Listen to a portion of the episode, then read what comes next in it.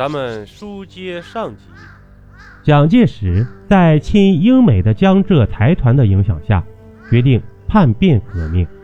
发动四一二反革命政变，对列强的态度迅速软化了，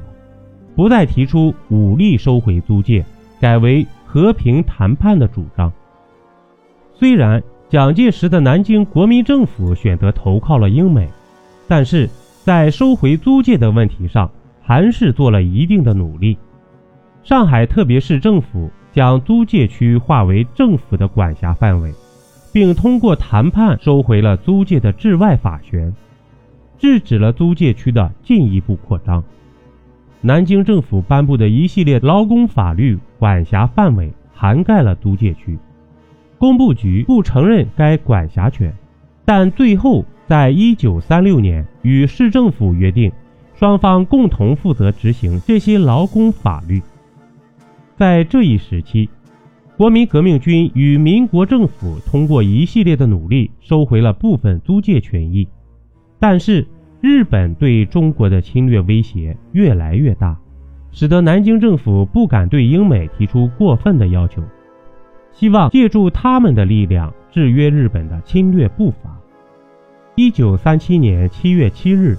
日军发动全面侵华战争，在淞沪会战中，日本侵略军将公共租界北区和东区作为进攻中国军队的基地，并以海军陆战队代替租界巡捕。北区和东区的日战区遭到中国军队的猛烈反击。由于日本尚未和英美等西方国家撕破脸，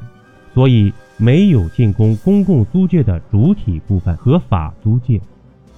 当时的公共租界分别由英国、美国和意大利军队防守，并收纳和保护了许多中国难民。一九四一年，日本已经加入轴心国阵营，正式对美英宣战。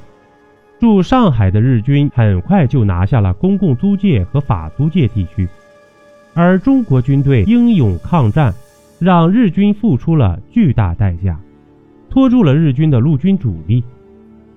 英美为了拉拢和援助中国，坚持抗击日本，决定正式放弃包括上海在内的各大城市的租界，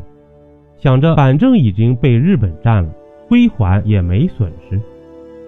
一九四三年一月，美英宣布废除历史上与清政府签订的不平等条约。与重庆国民政府改定了新的条约，表示放弃在华的一切租界和治外法权。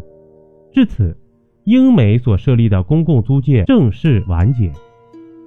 租界是放弃了，但是地盘还在日本手里呢。日本当时已经扶持了汪精卫的日伪政府，为了让该政府服务于对抗反法西斯同盟的目标。于一九四三年六月，与汪伪政府签订了关于实施收回上海公共租界之了解事项，表示将租界和治外法权交还中华民国。德国控制下的维希法国也随之宣布放弃法租界。汪伪政府作为傀儡政权，轴心国交还租界的行为就像是左手倒到右手，没有多少实际意义。在抗战胜利后，国民政府接管上海全域。戴高乐的自由法国政府对维系法国放弃在华租界和治外法权的决定予以承认，于1946年2月正式将法租界交还中国。至此，列强们在上海设置的租界被全部收回。虽然租界被收回了。但是英美法在上海仍旧有着不小的势力。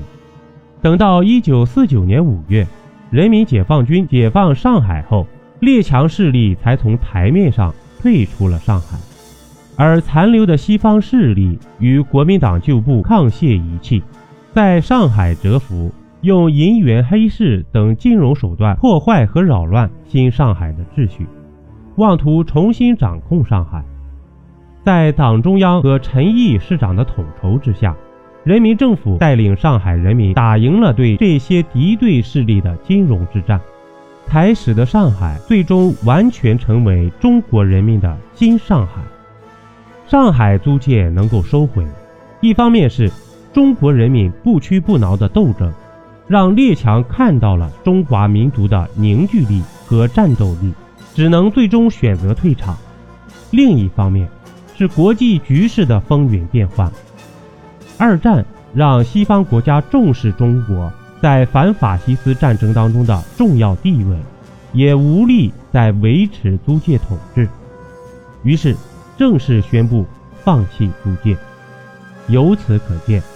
低声下气和崇洋媚外只会让外国人瞧不起我们。只有自尊自强，认识到中华民族具有强大的智慧和力量，才能获得其他国家的尊重。本集播讲完毕，点个关注，订阅一下哦，下集我们不见不散。